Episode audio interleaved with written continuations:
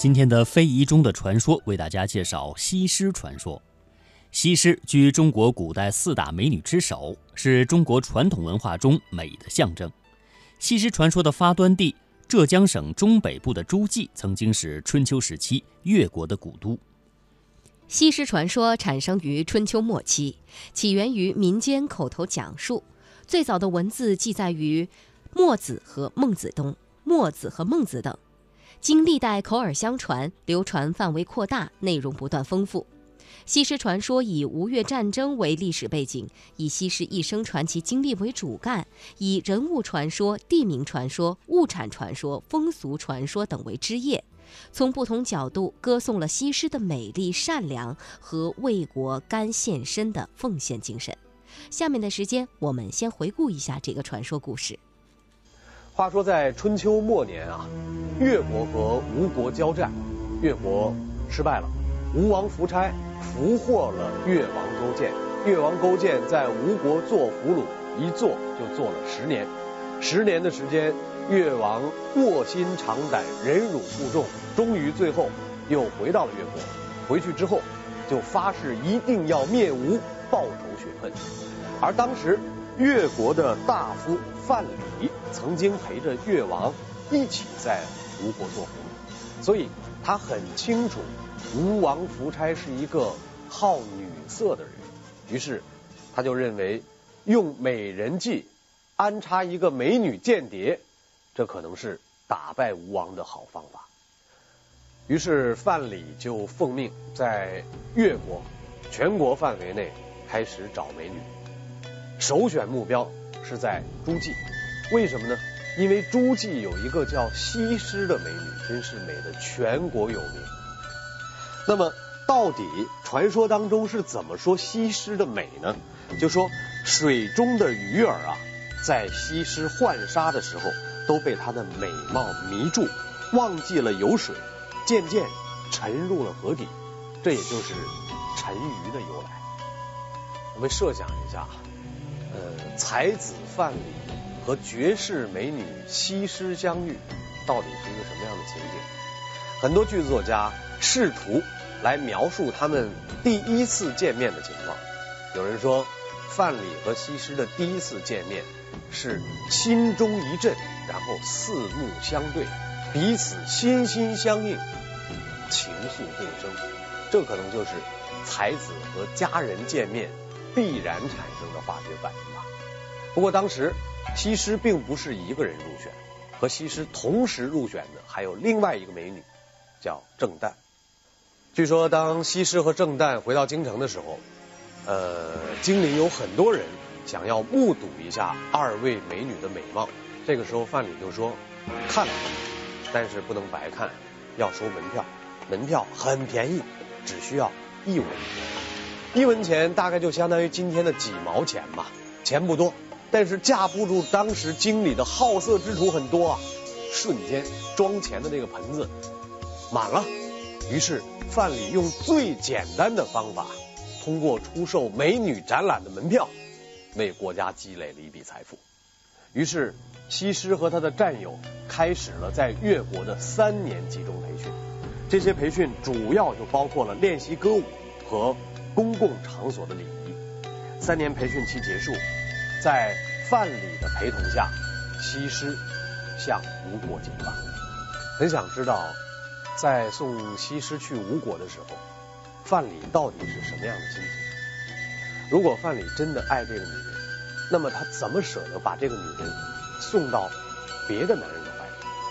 在爱情和国家之间，范蠡曾经做出过。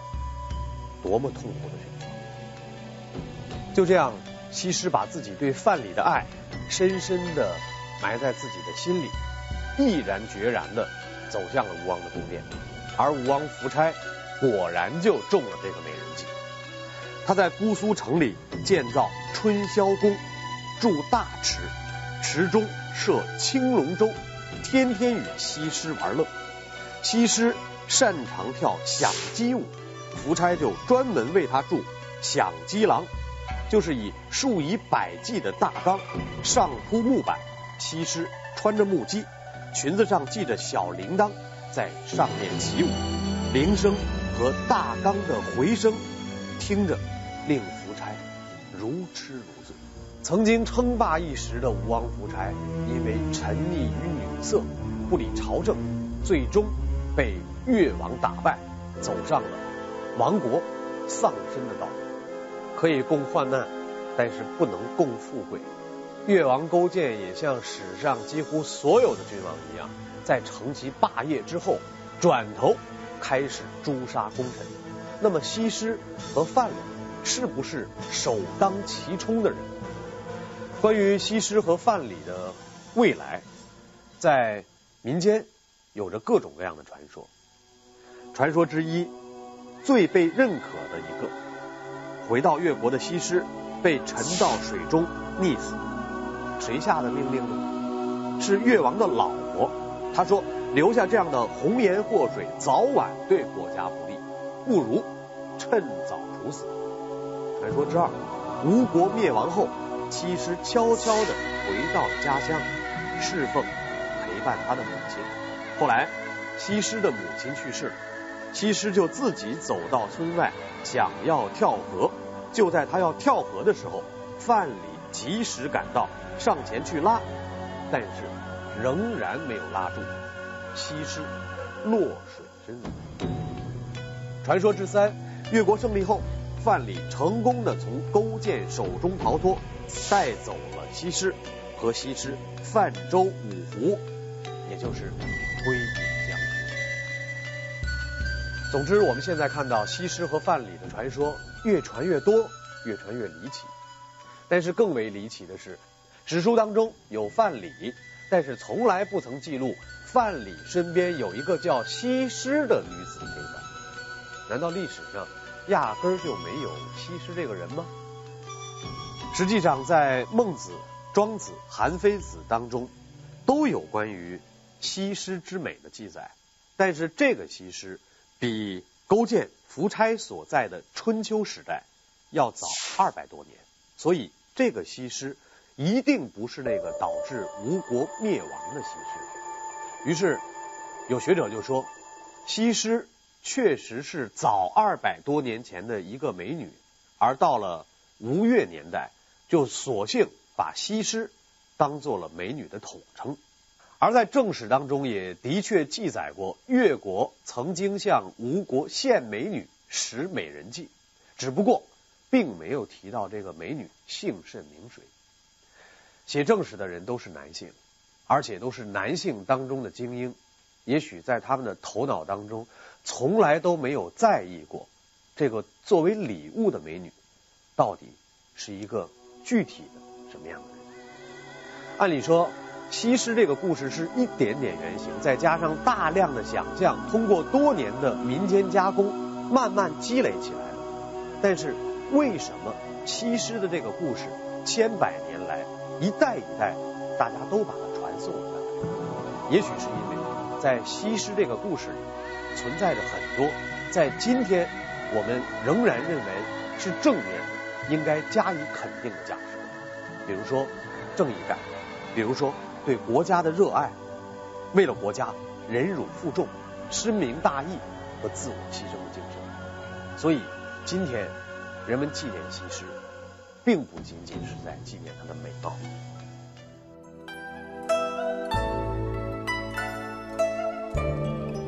西施传说内容丰富，涉及到了人物、地名、物产、风俗等。桃李是原产于嘉兴桐乡的涂店镇桃源村，相传是在春秋时期已经有所种植了，距今有两千五百多年的栽培历史。原来桃李还有一个与西施有关的美丽的故事，我们来听一下。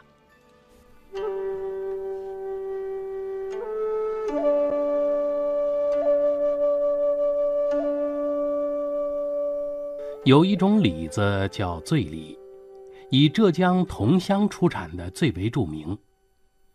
据说这种李子很好吃，而且它的背后有一个有趣的传说。醉里其实是个地名，是春秋时期越国的一座城池。在醉里曾经发生过一场著名的战争。公元前四九六年的夏天，吴王阖闾派兵攻打越国，越王勾践带兵在醉里抗击，后来吴军败退了七里多地，吴王阖闾也在逃跑过程中被越军击中，重伤而死。三年后，吴王阖闾的儿子夫差打败了勾践，勾践俯首称臣，并派范蠡找了美女西施献给了夫差。传说中四大美女之一的西施，这时候也只好委曲求全，远嫁敌国。吴王夫差被她的美色所动，对她是有求必应。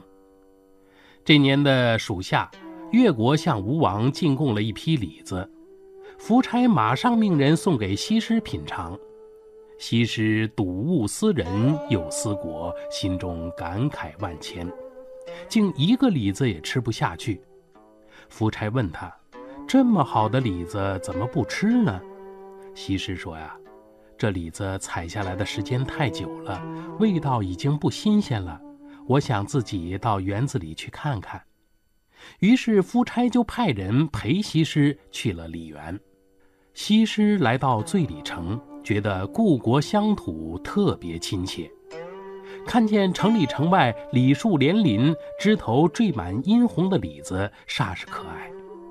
西施忍不住采下一颗，用指甲在李子顶部轻轻一捏，顿时果汁横溢，香气扑鼻。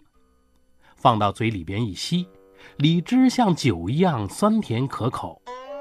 西施想啊，难得回来一次，就吃个够吧。于是，一口气连吃了好多颗，竟然醉倒了。从此，人们就给这里的李子取名为“醉李”，因为喝醉的“醉”和醉里城的“醉”同音，所以这里出产的李子也叫醉李。据说西施来过李园以后啊，这里长出的李子呢，顶部都有一道小斑纹。人们都说啊，这是西施吃李子时留下的指甲印儿，就称它为西施指痕。这西施指痕的说法呢，也和牡丹有贵妃指痕一样，流传了千古，使得醉里城的李子也分外香艳起来。好，刚才我们了解到的是西施醉里的故事。西施传说历史悠久，从它的发端一直流传到现在，已经有两千五百多年的传承历史。它传播的地域广泛，不但流传诸暨全境，还辐射江浙乃至全国，甚至远播韩国、日本以及新加坡等东南亚国家地区和世界各地的华人区。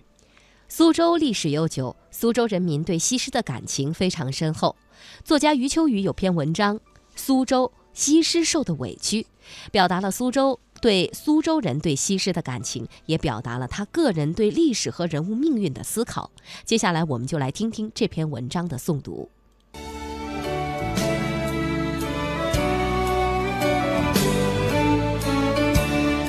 苏州是我常去之地，海内美景多的是，唯苏州能给我一种真正的休憩。柔婉的言语。姣好的面容，精雅的园林，幽深的街道，处处给人以感官上的宁静和慰藉。现实生活常常搅得人心智烦乱，那么苏州无数的古迹会让你愈贴着历史，走进情怀。有古迹，必有题咏。大多是古代文人豪迈的感叹。读一读，那种鸟瞰历史的达观，又能把你心头的皱褶慰抚得平平展展。苏州是中国文化静谧的后院儿，做了那么长时间的后院儿，我有时不禁感叹：苏州在中国文化史上的地位是不公平的。历来很有一些人在这里吃饱了、玩足了、风雅够了，回去就写鄙薄苏州的文字。直到近代，吴侬软语与玩物丧志同义，理由是简明的：苏州缺少金陵王气。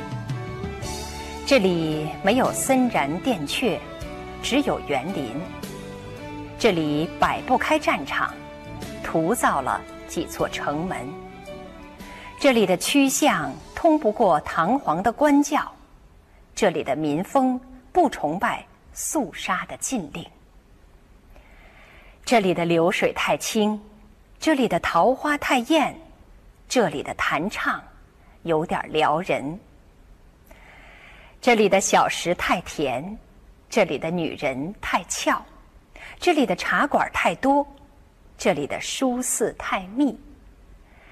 这里的书法过于流利，这里的绘画不够苍凉遒劲，这里的诗歌缺少一水壮士、低雅的喉音。说来话长，苏州的委屈两千多年前已经受了。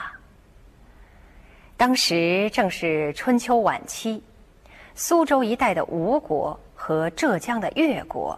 打得难分难解。其实吴越本是一家，两国的首领都是外来的冒险家。先是越王勾践把吴王阖闾打死，然后又是继任的吴王夫差击败勾践。勾践利用计谋，卑怯称臣，实际上发愤图强，终于在十年后卷土重来。成了春秋时代最后一个霸主。传说勾践计谋中还有重要一项，就是把越国的美女西施进献给夫差，诱使夫差荒淫无度、拥理国事。继承西施却被家乡来的官员投沉江中，因为他已与亡国二字相连，霸主最为忌讳。苏州人心肠软，他们觉得西施真可怜，真真假假的留着她的大量遗迹来纪念。据说今日苏州西郊灵岩山顶的灵岩寺，便是当初西施居住的所在。吴王曾明之管娃宫。灵岩山是苏州一大胜景。游山时，若能遇到几位热心的苏州老者，他们还会细细的告诉你何处是西施洞，何处是西施记，何处是玩月池，何处是吴王井，处处与西施相关。苏州人甚至还不甘心于西施姑娘被人利用后又被沉死的悲剧。明代梁辰宇做浣纱记，让西施完成任务后，与原先的情人范蠡泛舟太湖而隐遁。前不久，一位苏州作家给我看他的一部新作，写勾践灭吴后，越国正等着女英雄西施凯旋，但西施已经真正爱上了自己的夫君。吴王夫差，甘愿陪着他一同流放边荒。又有一位江苏作家，更是奇想妙设，写越国隆重欢迎西施还乡的典礼上，人们看见这位女主角竟是怀孕而来。于是，如何处置这个还未出生的吴国孽种，构成了一场政治人性的大搏战。许多怪诞的境遇接踵而来，可怜的西施姑娘，到今天，终于被当作一个人，一个女性，一个妻子、母亲，让后人细细体谅。我也算是一个越人吧，家乡曾属会稽郡管辖。无论如何。我钦佩苏州的见识和度量。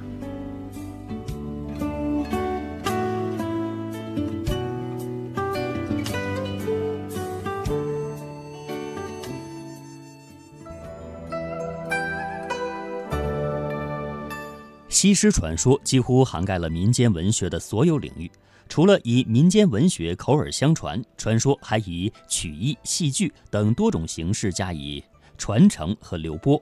下面的时间，我们来欣赏小说《浣纱王后》，演播牟云、刘继红。这是一个晴朗的秋日的下午，流经越国旧都诸暨的浣纱江上。两条有篷的小船，一前一后，逆江而上，缓缓地向位于旧都附近的一个名叫祝罗村的地方驶去。撑船的是两个中年船夫，他们头发披散及肩，赤裸的胸前纹刺着两条。扁头鼓眼的凶恶大蛇，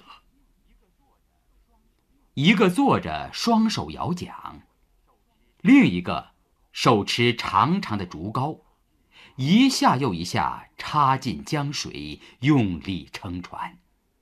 随着这些动作，胸前的大蛇图纹不住的扭动着，就像活了一般，看上去令人可怖。那时候，浣纱江并不叫这个名字，也不像他后来那么出名。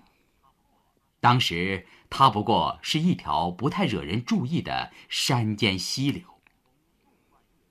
从纵贯越中的会稽山脉那苍翠的群峰之间蜿蜒流出，到诸暨附近，才和另外几条溪流汇合。成为一条碧波荡漾、鱼翔鹭飞的江流，经过虞济，注入钱塘江，汇入东海。它那碧绿的江水，滋润着两岸的土地，使它成为竹木苍翠、稻浪起伏的沃土绿野。远近村庄，鸡犬相闻。炊烟相望，小船从一个个村庄旁边经过，白墙黑瓦的房舍掩映在竹林树丛之间。江边的水车吱吱呀呀的响着，头戴竹笠的村姑伏在车杠上，蹬动双脚，把江水挤进田里去。两条船上各坐着几名武士，有的执矛，有的执戈，仪式的衣甲头盔。只有后面第二条船上有两个人打扮不同。一个身材高大，方脸浓球，目光如炬，年过四旬，头戴无缨便冠。扎在壳下的黄色绢巾，在红白镶边的土黄色战袍前微微浮动，没有披甲，只在腰间斜配着一柄长剑。另一个，则是唯一不是武士装束的青年人。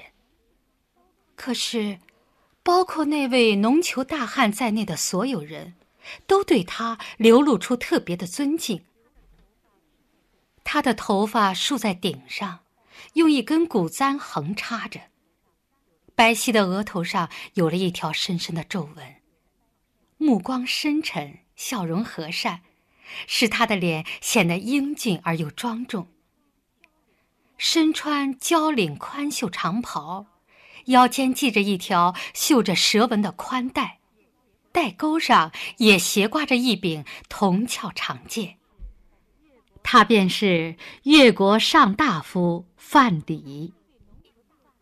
那位农球大汉，则是司马大将军朱吉隐。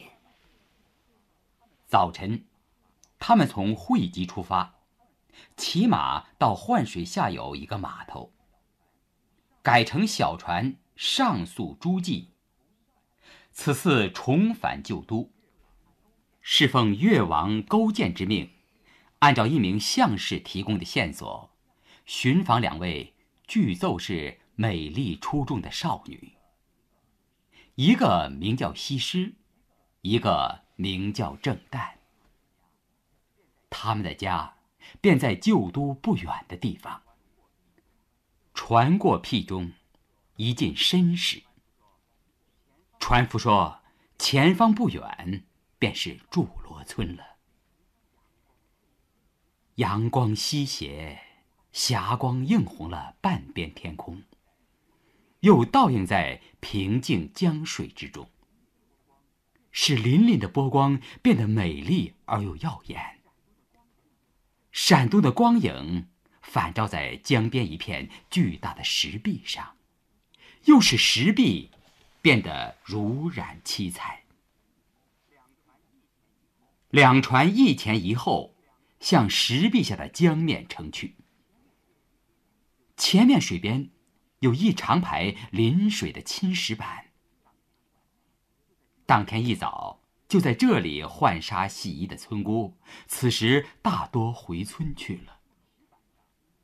石板上只剩下两个头戴竹笠的少女，一个俯身在水中漂洗浆过的朱砂，另一个。则将漂过的湿沙放在石板上，用扁扁的木锤拍打着，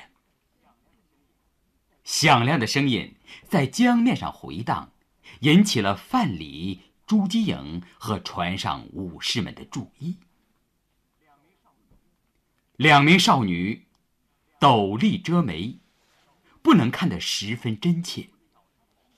那位漂沙的姑娘，约有十八九岁。身材健壮。另一个拍打湿沙的，只有十四五岁，窈窕娇挪。两个人好像谈到了什么好笑的事情，笑声不时的传到船上。尤其是那个年幼些的，声音如同银铃，十分悦耳。只见他将一团刚刚捶打过的湿沙向江上一丢。水溅到漂沙姑娘的脸上，年长的姑娘顿时叫了起来：“哎呀，你又淘气，讨打呀！”